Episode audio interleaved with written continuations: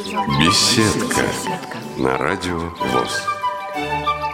Здравствуйте, друзья! У микрофона Елена Колосенцева. Сегодня в беседке вместе со мной два Олега. Одного мы хорошо знаем, это Олег Шевкун, главный редактор Радио ВОЗ. Олег, здравствуйте. Привет, Лена, привет всем. А другой Олег, Олег Колпащиков. Мы тоже его хорошо знаем по выпускам новостей. Олег – руководитель социального движения «Белая трость». Олег, здравствуйте. Добрый день всем. Я сказала про выпуски новостей, потому что то там, то сям ваше имя всплывает в лентах информационных агентств.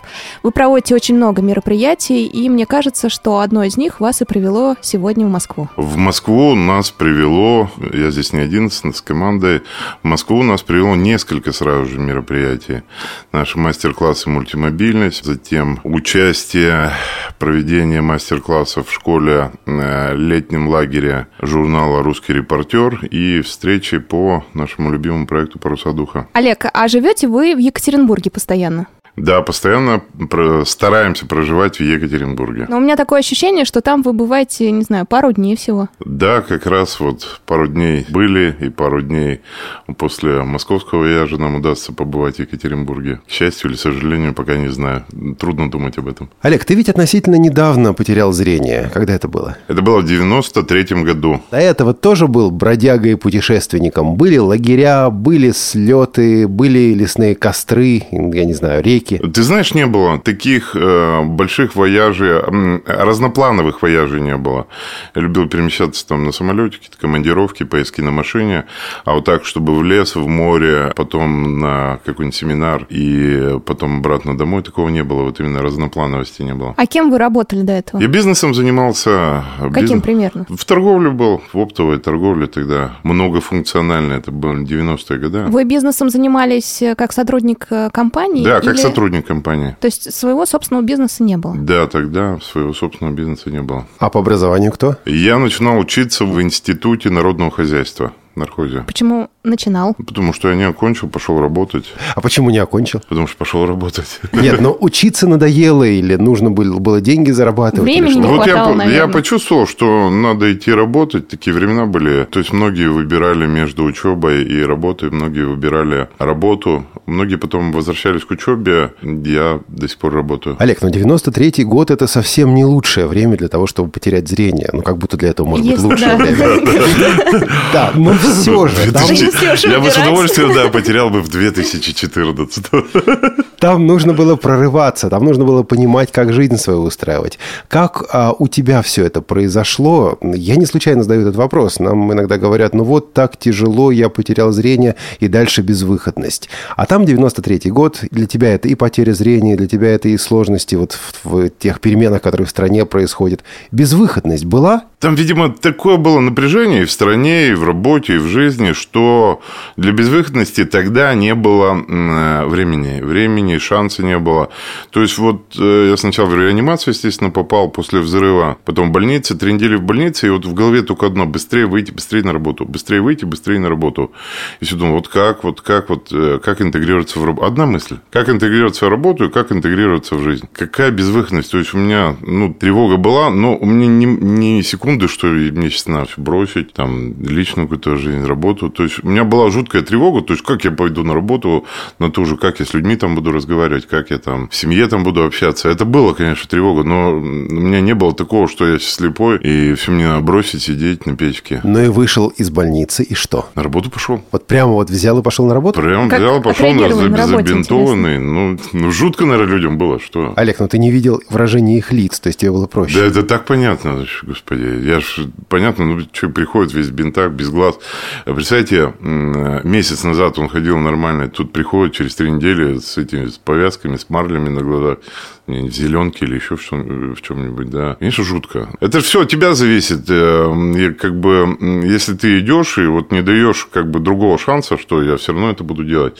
Люди, понятно, что они сначала как-то ну, с испугом, потом все равно мы учимся друг с другом взаимодействовать. Что делать-то? А вы долго там проработали потом? В той компании проработал где-то год, полтора, потом начал менять компании, да. То есть, подожди, у тебя не было вот такого времени реабилитация, когда год, э, я не знаю, сидишь на печи или год осваиваешь какие-то навыки, ты просто сразу влился обратно в этот рабочий ритм? Не влился, а сразу стал стараться вливаться. Ну, а вот э, навыки хождения с тростью, навыки, я не знаю, самообслуживания, вот это все как приобреталось? Э, и самообслуживание, мой любимейший навык, который э, я приобрел, это приготовление еды. Ты это... приобрел его уже, когда не видел? Я до этого готовил, ну, немножко так. Не так, так не так профессионально, как сейчас.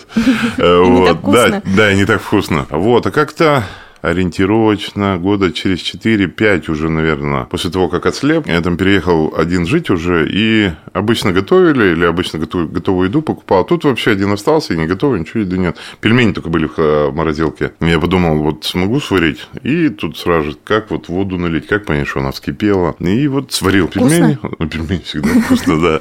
Сварил, получилось, и там все пошло-поехало. Жизнь моя покатилась под откос, я стал готовить, да, стал читать книги, увлекаться увлекаться кулинарией. Потом был, когда вот перерыв небольшой в работе, я вообще руками и ногами в это ушел. Всю ночь читал Похлебкина, с утра бежал на базар, там что-то покупал, готовил там блюдо пятичасовое, многослойное.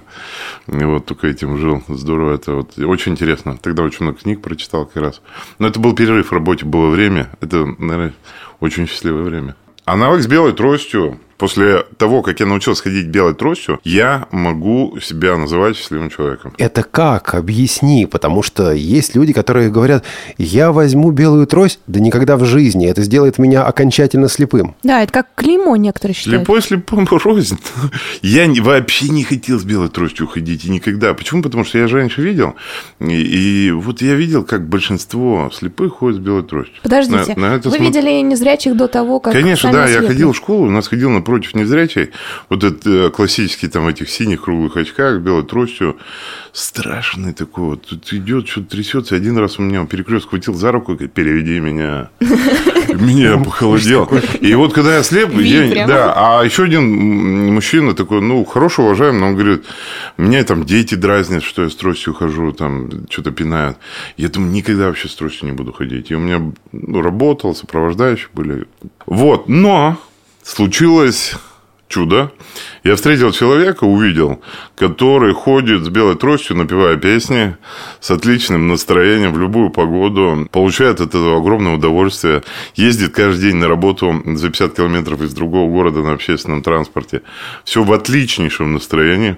Это я говорю про Михаила Войцеховского, партнера по белой трости. И я когда увидел, говорю, Миша, ты научи меня ходить с тростью вот так. Он говорит, «Ну, пойдем. Я долго его моделировал, тогда учился на моделировании, долго его моделировал, там, 2-3 часа. Есть у нас, кстати, хорошие записи по этому поводу, которые помогают ребятам тоже. Это был, по-моему, 2000 шестой или седьмой год. Вот, долго его моделировал, а расспрашивал, что, как, что, зачем. Он говорит, да хватит тебе разговаривать, давай завтра пойдем. Я говорю, подожди, март месяц, э, тут такая каша из снега. Все, давай до мая снег сойдет, все так ровненько будет, и будем учиться. Он говорит, ты что, говорит, всю жизнь так будешь хорошей погоды ждать? Это очень важный принцип, Да, да, это это вообще важнейший принцип. Это первый принцип. Второй принцип – это доброжелательность. А третий принцип, который Миша подсказал, что чем чаще ты, вот, когда учишься, потеряешься и свалишься, тем тебе проще будет ходить. И мы с ним полчаса прогулялись. Все. Там пару-тройку часов интервью, полчаса прогулки. И все, я потом сам... Я вот помню вот этот вот первый раз, когда сам на полчаса вышел, еле отклеился от подъездной ручки. До нее хорошо ходил? Еле от нее отклеился. У меня все трясло вообще жутко. Прям как прыжок с парашютом? Да, конечно. Это... В темноту же идешь. Например, это жутко вообще. Угу. Идешь, это бортик какой-то знакомый нащупал, до дороги зашел. Ни за что я не буду переходить. Развернулся, обратно побежал. Побежал и потерялся. Не, это, промахнулся мимо Тамарки, подъезд потерял, паника жуткая. Как, как подъезд нашел, вообще не помню. Нашел подъезд, все, чуть не поцеловал эту подъездную ручку, забежал домой, все, я уже другой человек. Я сам дошел, вышел, дошел. Я прямо вот так над землей ходить начал, над паркетом дома. Всем позвонил, я говорю, я вот сделал это. И все, а потом рассказывался. Олег, подожди, но ты ведь сам сейчас признался, что да, это как прыжок с парашютом. Ты сам сейчас помогаешь другим незрячим людям и сам отлично знаешь, что есть много людей, которым трудно совершить этот прыжок, которые так и не могут найти в себе эти вот силы. А как? Как подтолкнуть? Вот э, парашютистов иногда просто выталкивают сзади, так аккуратненько. Кто-то скажет, что нет, это жестоко. Вот тебе приходилось или приходится других подталкивать? Если Конечно, да, то как ты это делаешь? Вы знаете, я всегда вспоминаю, что научившись ходить с тростью, я стал счастливым человеком. И я точно знаю, что любой, который будет ходить с тростью, будет счастливым человеком. И вот, вот меня хоть убейте, хоть что со мной делайте. Кто-то сам просится, кого-то действительно подталкивать. И вот когда в момент, когда она подталкивает, у меня в голове это, что я знаю, что он будет счастлив. Кто-то там будет ходить до магазина, кто-то будет бродить до Рио-де-Жанейро э, с тростью. Но все они будут счастливы, когда вот этот вот отвоюет свой вот плацдарм самостоятельности. У кого, кому он какой доступен на сегодняшний день. Это первое. Второе. Важнейшая штука, которую мы же не только в спину локтем толкаем, мы еще спереди намазываем медом. Да, но мы когда обучаемся ходить с белой тростью... Мне кажется, подушку подкладывать. Нет, Нет? спереди надо медом намазать. Что там подушка? Мы же не спать учимся, а с белой тростью ходить, да. Спереди надо обязательно намазать медом. И мы, когда идем с молодежью, вот с кем бы я ни собирался, и вот э, позавчера мы с Сергеем Посаде нашу любимую банду, я их так называю, ребят выводили, мы обязательно сразу идем куда-то. Мы обязательно, вот хоть первый раз мы идем по делам. Э, да, позавчера мы пошли в супермаркет. Э, или идем в ресторан, или идем куда-нибудь по делу, или на выставку, или на какую-нибудь встречу. То есть надо сразу куда-то идти. И это проще. Почему? Потому что, ну, что просто так бродить? Это же жуткий вот, э, на самом деле, первый раз это жутко. То есть, э, чтобы вот это совершить, надо же ради чего-то. А тут, когда у нас впереди есть какое-то дело, мне кажется, так проще. Но здесь есть еще один аспект, Олег. Вот ты человек сам по себе, ну, как мне, по крайней мере, кажется, жизнерадостный, такой активный. И у тебя и позиция активная. А кто-то тебе скажет, Олег, а я другой. Олег, мне это недоступно. Я вот э, ну, не могу вырваться из той депрессии, которая меня сейчас окружает. У тебя ведь вроде бы этой депрессии даже и не было. Тебе не из чего было вырываться. Так что ты меня не понимаешь, Олег. Да здрасте-ка не было. Было еще, всякое бывало. И всякие уныния, и всякие сложности, и с алкоголем, и с другими всякими вещами. Все было. И депрессия, и, все вокруг уроды, гады, вообще сволочи. И сейчас иногда бывает накатывают. Как мы, всех. мы живые люди. Да. Вот я, когда с ребятами разговариваю, я говорю, вот невозможно все время быть позитивным. Вот кажется, да, допустим, Олег позитивный там, или Олег Шевкун позитивный. Невозможно, Нет. да, невозможно все время быть позитивным. Это нереально. Но реально все время стремиться быть позитивным. Это реально. То есть ты можешь там, ну, бывает, разозлишь, кого-то обидишь, что-то даже нагадишь. Но все равно как встаешь, отряхаешься, стараешься как-то вот исправить. Э, вот именно вот вот это вот направление, стремиться в позитив всегда, стремиться что-нибудь хорошее, вот это может всегда держать. Не всегда может держать позитив. Олег, а до того, как вы потеряли зрение, какой вы были? Такой же позитивный? Мне кажется, меньше позитивный. Когда потерял зрение, конечно, больше страхов ушло. Больше страхов ушло, да. Со страхами же хорошо борешься вслепую. Я сейчас представил себе такой разговор. Олег Колпащиков 92 -го года и Олег Колпащиков 2014 года. Между собой? Между собой. Ага. Как ты думаешь, Олег, нашли бы они общие темы и довелось бы им о чем-то поспорить? И было ли что-то такое, чему Олег Колпащиков 2014 мог научить Олега Колпащикова 92? Ну, это вообще разные люди. Смогли бы они вообще поговорить? Неизвестно, да. Смогли бы они встретиться? Э, тоже неизвестно. Я думаю, что пока трудно. Даже вот у меня сразу э, я в ступор впал внутри, то есть я это внутри соединить пока не могу. Олег, а сменилось окружение э, ваше после потери зрения? Появились другие друзья, другие ну, знакомые? да, появились, конечно, другие ушли. друзья. Какие-то друзья отошли, но большинство из друзей мы поддерживаем хорошие отношения. То есть не было такого, я слеп, и от меня все отвернулись? Не, наоборот, у меня там в больнице собирались. Э, Еще больше им же интересно, ничего себе. Что произошло-то у нас? У нас такая группа, да, друг, да, да, да, что себе, у нас вон какой сейчас есть, да. То есть э, в больнице, я помню, по вечерам собирались, там много обсуждали, еще больше э, смеялись, и очень много смеялись надо мной. Что очень помогало. Ты нормально относишься, когда смеются над тобой? Ну да, я больше всего люблю сам смеяться над собой.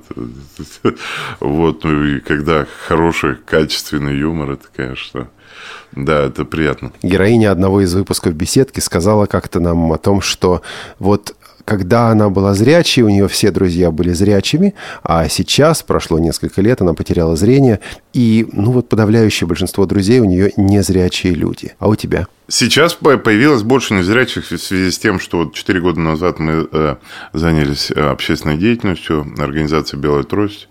Я мы, все время мы говорю, потому что вот как-то не знаю, а я уже ассоциирую себя, видимо, с нашей, с нашей группой, с нашей вот командой. Вот, поэтому я просто замечаю, что говорю мы. И это, видимо, от имени Белой Трости. Команда для тебя важна. Да, конечно. Вот, вот что объединяет Олегов. да, да, да. Конечно, команда, да, важна. Вот ради этого...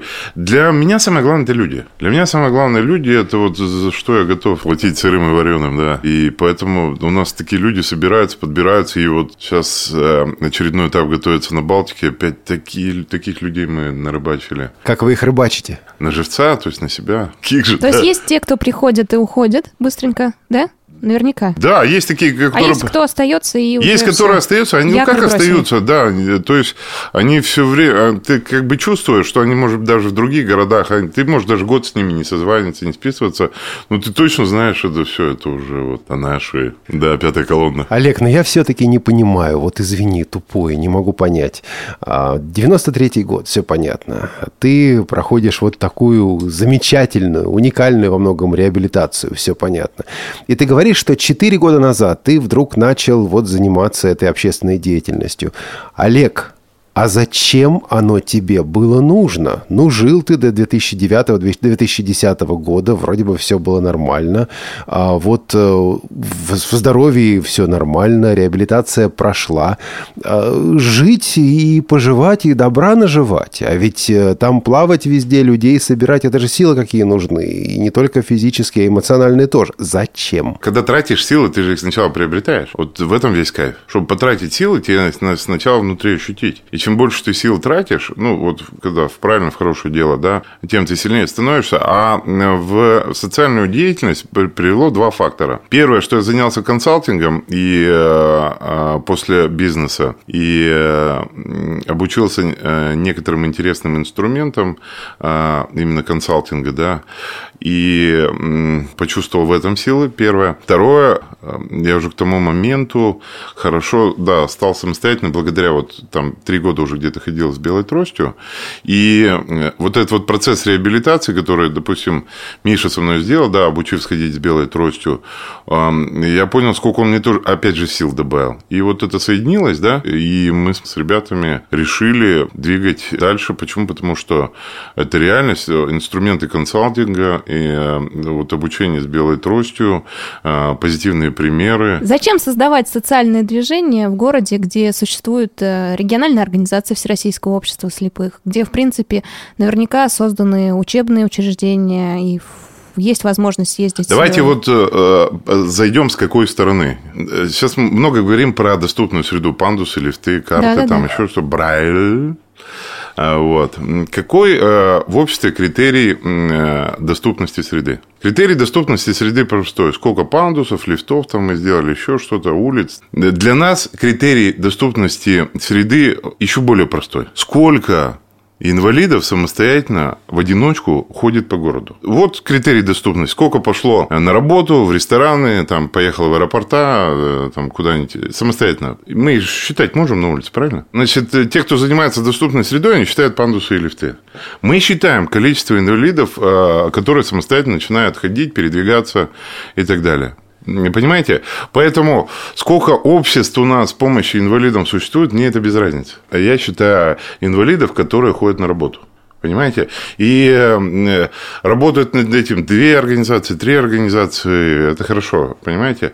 Но мы посчитали, что создать организацию из тех инвалидов, которые сами ходят по городу и сами ходят на открытый рынок, это будет правильно. Почему? Потому что до этого у нас никто не спрашивал мнения. Оно это ну, как-то вот немножко неправильно, да? То есть обучают инвалидов те, кто сами не умеют. Да. Это же вот в порядке вещей, когда инвалидов обучают ориентированный зрячий человек. Алексей Любимов у нас был в гостях. А, мы делали специальный корреспондент, и он как раз об этом же говорил и подчеркнул, что здесь мы не говорим о зрячих, незрячих. Может зрячий человек э, обучать ориентированию, но он должен это уметь. Он должен завязанными глазами, полностью не видя, с тростью э, да, совершать но нет, ну в принципе это возможно. Ну, Просто в принципе, он... да, и слепому можно, я не знаю, в космос летать. Зачем? Э, вот смотрите, надо же вот говорить все-таки про эффективность, про простоту.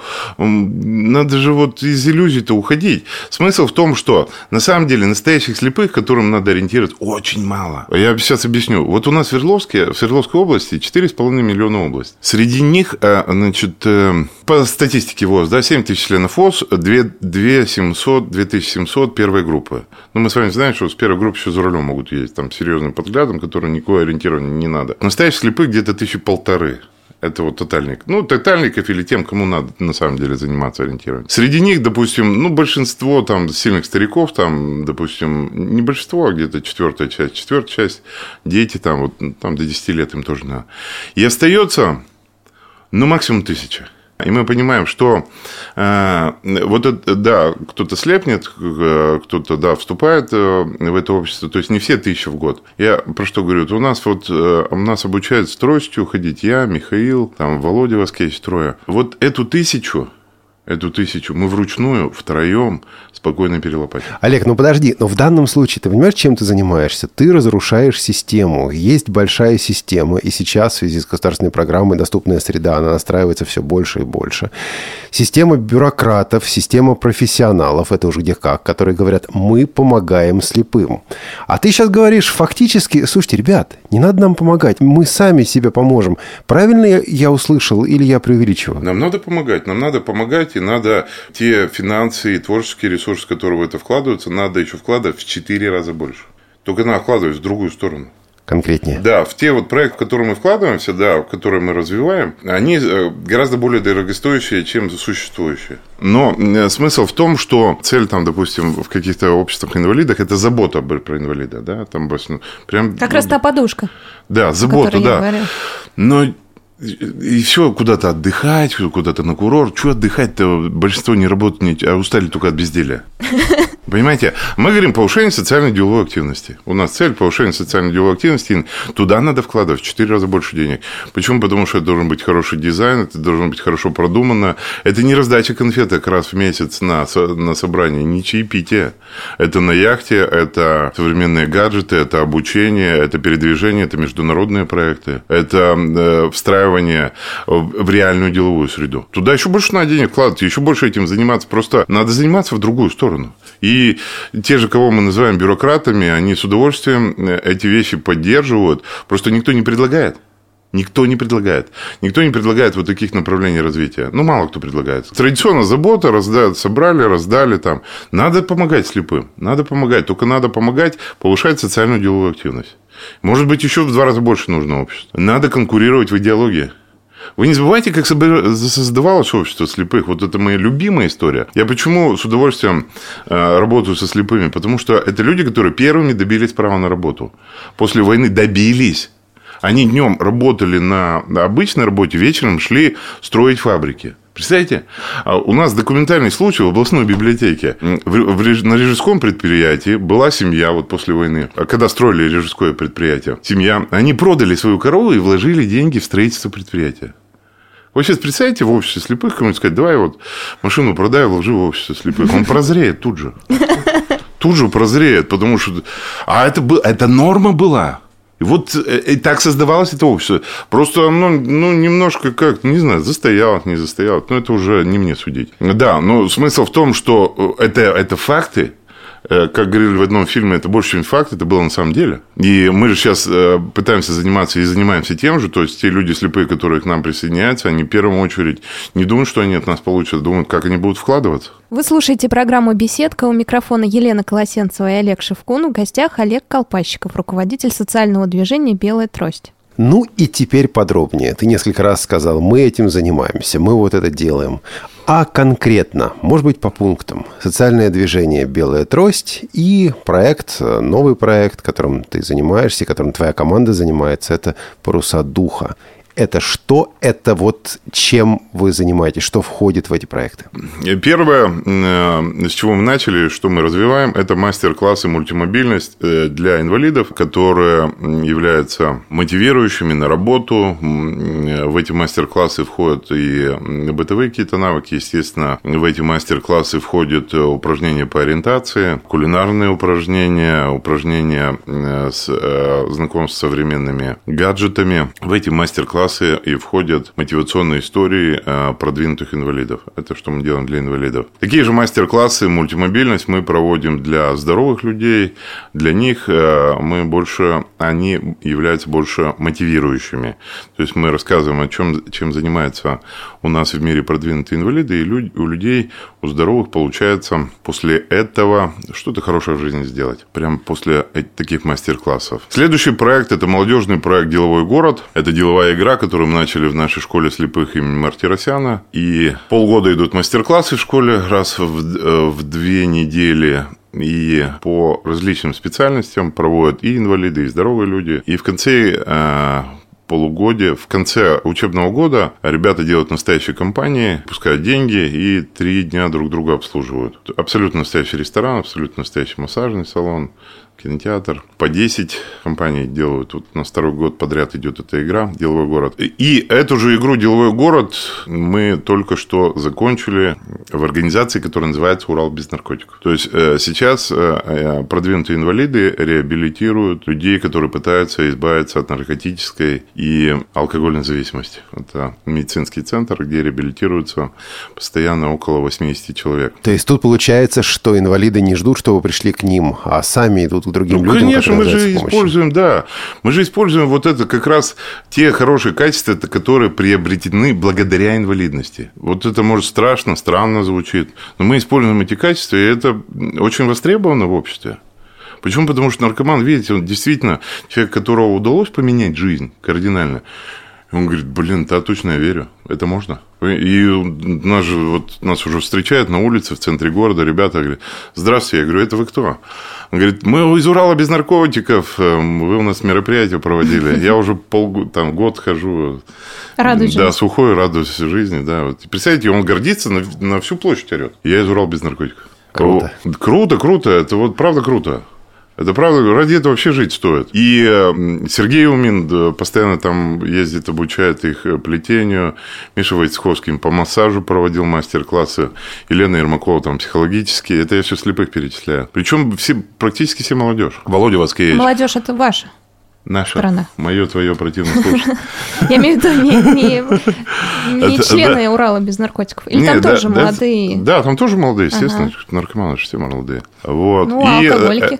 И алкоголь тоже до 50 лет в основном. Угу. Это у нас деловой город, который мы делаем и в школе будем продолжать. И я думаю, что еще в каких-то местах запустим. Интереснейшая игра. Интереснейшая игра, которая сразу настраивает на конкретное дело. Дальше молодежные инклюзивные игры совместно с Дворцом молодежи, Министерством образования. Мы вместо, ну, точнее, как продолжение уроков толерантности, вместо вот этих вынимания мозгов, как там с инвалидом ходить, не ходить, за руку брать, там, не брать. Вот, мы просто сразу же организуем взаимодействие взаимодействия. И наша цель – повышение доверия в молодежной среде за счет вот конкретного реального взаимодействия. И у нас уже опыт где-то пару лет проведения. Мы делаем это в летних лагерях, делаем во дворце молодежи, делаем в школах. Собираемся, немножко физкультуры завязанными глазами, там эстафеты, игру придумали. Последний раз гольф завязанными глазами у нас был. Мастерские, концерт, презентации парусов духа, да, мастерские, допустим, по Брайлю, да, очень популярны. И мы делаем инклюзивную сразу же аудиторию, то есть 85-90% эм, должно быть здоровой молодежи,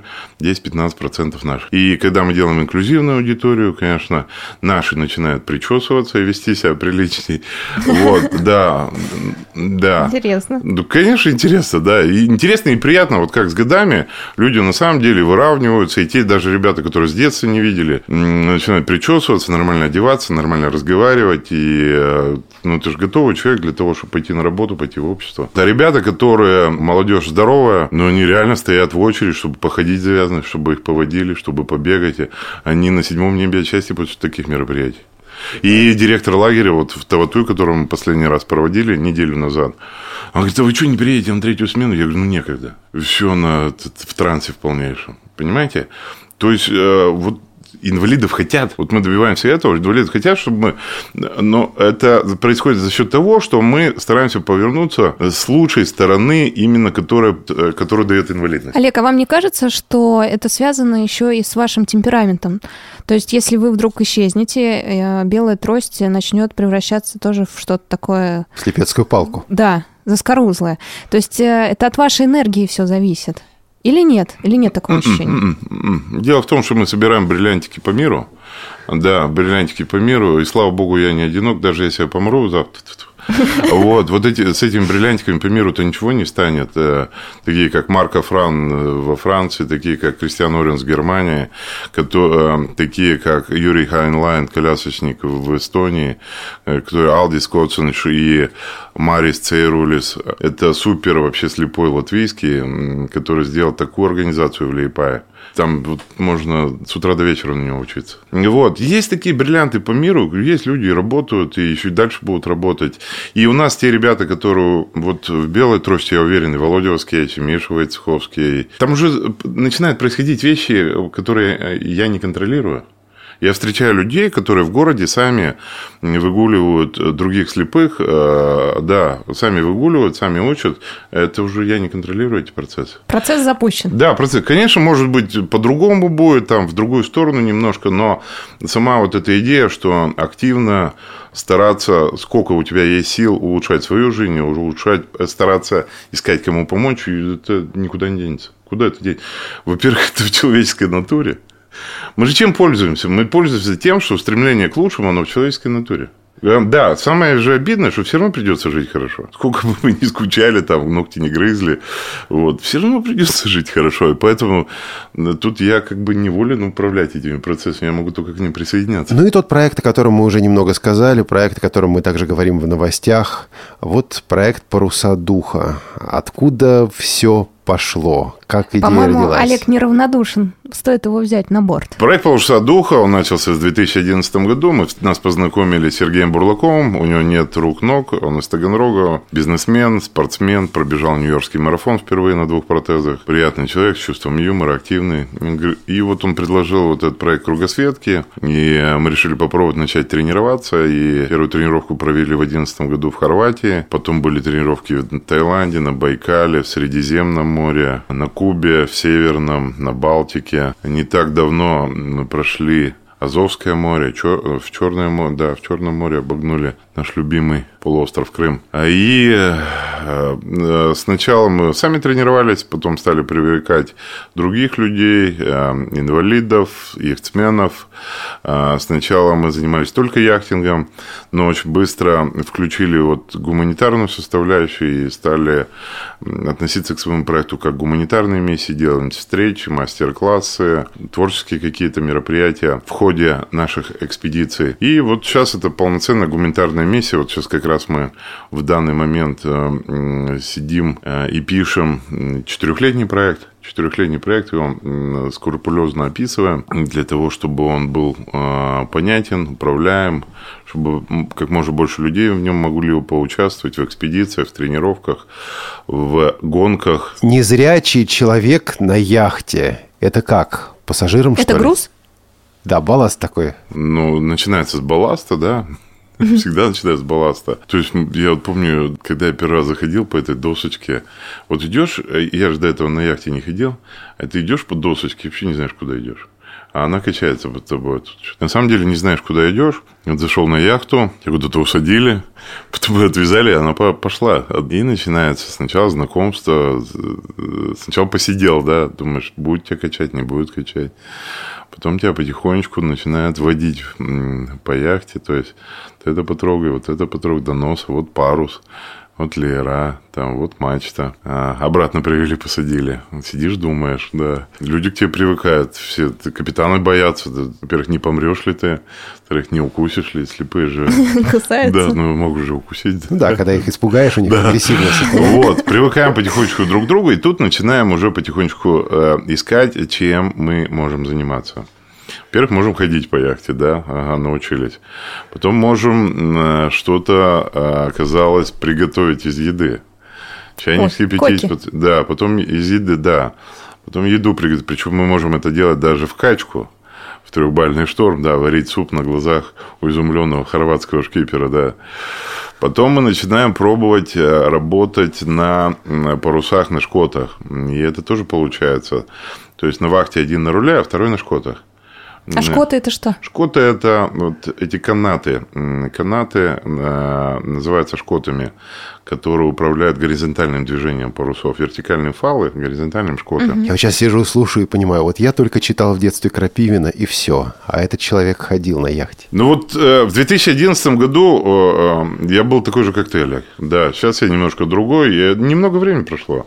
И вот ты тоже, как говорится, глазом не успеешь моргнуть, как мы любим говорить в нашем обществе слепых. И тоже, может быть, где-нибудь подскользнешься на крабе, окажешься э, в парусах духа, и через три года э, Лена тебя будет спрашивать, а ты уже тут как морской волк с папиросой будешь сидеть. Татуировки. Да, с татуировкой, с попугаем да, на плече, да. Который будет кричать «Шевкун». Дурак. Шевкун-моряк. Так, ладно, Колпащиков. Зашли вы в порт, и что в порту? Зашли мы в порт. В порту надо опять выбраться с яхты, потому что разные порты бывают. Вот мы в Ялте сейчас подошли, и там оказался э, простой порт, и разница в, в уровнях порта и палубы метра полтора. И надо было вот с ограждения прыгать на этот причал. Сначала надо выбраться с яхты в порту, да, вслепую. Вот. И затем, в зависимости от того, если у нас есть гуманитарная составляющая, бежим на какую-то встречу. Обычно приходят люди. Очень интересно в Керчи было. Э, э, мы вышли в Таганроге, сразу же прихожу к крымскому этапу. Мы вышли в Таганроге на яхте, прошли 180 миль, а все Азовское море, остановились в Керчи. И никаких э, встреч мы в Керчи не планировали. Но тут все праздновали знали, что вы прибыли. И очень интересно, да. Мы э, шли с экипажем, вот свеженький экипаж, и и забегает парень из нашего экипажа, он первым вышел на берег. Там, говорит, слепой с собакой по водорем по берегу. Мне, говорит, его ловить, нет? Мы говорим, да остановите его, да. Вот, оказался э, известный в Керчи, очень интеллигентный. По-моему, он э, занимался компьютерами. Я помню, что его зовут Лев, Лев Константинович, да. Представляете, как удивился человек в Керчи, да. А он, ну, из недавно слевших, пять лет, он сам выучил эту собаку поводыря. Представляете, в Керчи спокойно человек гуляет слепой, с собакой поводырем в порту. И тут вы. Да, в порту с женой. Да, и тут с моря заходит слепая, да, слепая группа на, это, на яхте, его ловят, начинают расспрашивать, там, знакомиться. Вот, и Лев Константинович, да, передал информацию в предприятие, в общество, и к нам приехали, тут же очень интересное предприятие в Керчи, вообще классное позитивная, очень деятельная, реально работающая, реально продающая свою продукцию. Там вообще у них очень интересный опыт в Крыму по поводу отношения предприятий и общества слепых. Очень интересно. Вот так вот бывает в порту. Бывают встречи, да, бежишь на встречу. Бывает в порту прямо их смены приходят. Мы э, в яхт-клубе в Марине проводим встречи. Конечно же, хозяйственные нужды, то есть душ, постираться, да, что на яхте это все равно ограниченное количество еды. Надо, основная хозяйственная деятельность идет у нас в портах, в маринах. За продуктами надо сходить, да, пополнить, а, воду налить, солярку. Вот это а порта... как вы, Олег, пересекаете границы, мне интересно? Ну, то есть где проверяют э, В портах, документы? в портах, да, заходят пограничники, да, перед, заказываешь пограничников, они заходят на лодку. Заказали пограничник. Ну да, заказываешь, то есть на время, да, время отхода заказываешь. У вас смешно, там шуток нет, знаете, когда это... На Кубе вообще там любой а, а, отошел на 5 минут от берега, там покупаться подошел, все пограничники. Да, чуть там, чуть не то прилипнешь, мама, не горюй. Э, вот, в, в том же, да, вдоль Крыма шли позывные пограничников «Лебедь». И вот в Керчи, по-моему, «Лебедь-23», а в Севастополе... А позывные можно называть в эфире? Почему нет? Они же открытые. Угу. Да, лебедь 11, и вот так от лебедя к лебедю передаешься. Я вышел, и вот мои координаты, иду там-то, а, отошел, подошел, все докладываешь. В море все строго. Олег, а вот ты бродяга. Вот такой в хорошем смысле бродяга. Согласишься, нет? Ну, почему нет? Бродяга с домом. А семья как? Семья, э, семья, с одной стороны, скучает, с другой стороны, как, я человек активный, и, э, иногда меня с удовольствием провожают. Да. Замечательно. С удовольствием ждут и с удовольствием провожают. То есть здорово, да. Вот, коты всегда встречают. А, коты приедешь... Они... Олег, наверное, пахнет рыбой. Не, не то, что... им самое главное чемодан. То есть, вот чемодан поставил, открыл, они туда сели, все, мы вот... Отец приехал. Или чемодан собирают, отца провожаем. Все тоже в чемодане сидят. Вот, жена их гоняет, чтобы этой шерсти-то не было.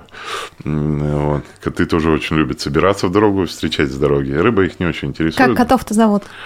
Э, старшего зовут Томас, среднего зовут Индиана Джонс, а младшего зовут Кирилл. Олег с женой как познакомился? Был зрячий, был незрячий? Был незрячий. Эм, это, я писал это в книге «Смотри шире». Мы едем с другом 2002 год. Мы едем с другом на красивой импортной машине по центру города. Я справа, друг слева. Э, машина чуть затонирована. Подъезжаем в центральной гостинице в центре города. Останавливаемся на перекрестке. Друг говорит справа, в машине за рулем красивая девушка. Я открываю окно, а, поворачиваюсь, к ней показываю рукой тоже крутить, типа, открой окно, она открывает, я говорю, говори быстро телефон, я тебя сейчас наберу. А она с заплетающимся языком а, быстро диктует телефон, мы отъезжаем, я ее набираю, вот, ну, и мы договорились встретиться, и с тех пор практически не расстаемся. Такая интерес... Самое интересное, что до этого я никогда так не знакомился. Да, и после этого, и после этого тоже, да. Да, вот хорошая история. А с ее стороны какая история была? Вот она вам рассказывала, что подумала тогда, какие у нее были впечатления? Первый? Ну, что она подумала? Она растерялась, и э, телефон, да, да, так вот, телефон дала, естественно, не поняла, кто что. Она долго не понимала, полдня не понимала, а, что слепой. А потом она, э, в этот же э, она говорит, потом только вспомнила, что мы уже где-то там лет 10 назад там виделись. А тут она ничего не вспомнила, и вот какие-то парни телефон, вроде встретились, и один в очках все время сидит, и она в очках сидит. И... А как зовут-то жену? Жену зовут Ольга. Олег, мы подходим, наверное, к заключению нашей передачи, потому что тебе нужно бежать уже, к сожалению, а то бы еще говорили и говорили, спрашивали и спрашивали. Вот я понял, что отсутствие зрения – это не главное. Это не главное, что нас ограничивает. Что нас, незрячих людей, больше всего ограничивает? И как это ограничение снять? Нас, наверное, больше всего ограничивает то, что мы думаем, что у нас проблемы уникальные. Да, у нас обычно такие же проблемы, э, как у всех людей. И у низкого человека у него уже надо все время одежду какую-то покупать, да, чтобы, э, там, которую обычных. А у высокого тоже ему на магазины вот те искать, понимаете, вопрос адаптации. То есть, отсутствие зрения, мне же ничего не болит, я просто не вижу. Мне ничего не болит. Я просто не вижу. Это как э, физическая особенность, которая просто э, ты по-другому конфиг... ты в другом мире живешь, все, но э, суть у тебя та же человеческая, и проблемы все те же, и ты особенный, э, но особенный э, как бы не как человек, ты особенный просто по своему физическому э, строению, да, и у тебя какие-то особые там качества появляются, навыки.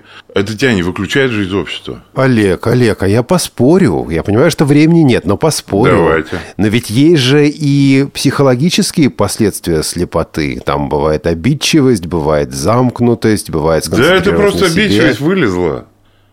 Она же просто у всех, все зрячие, они тоже такие же точно обидчивые. Просто незрячий человек, он ближе вот как-то, ему чаще надо себя проявлять. Вот именно личность, характер, вот проявлять себя. А там у нас и обиды, и обиды, и все.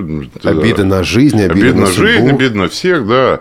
Ну, чуть-чуть они больше проявлены, так раз больше проявлены, они хорошо видны, так пробуй с ними быстрее тебе возможность с ними как-то повзаимодействовать. Поэтому для слепых людей эм, все те же человеческие, все те же человеческие вопросы.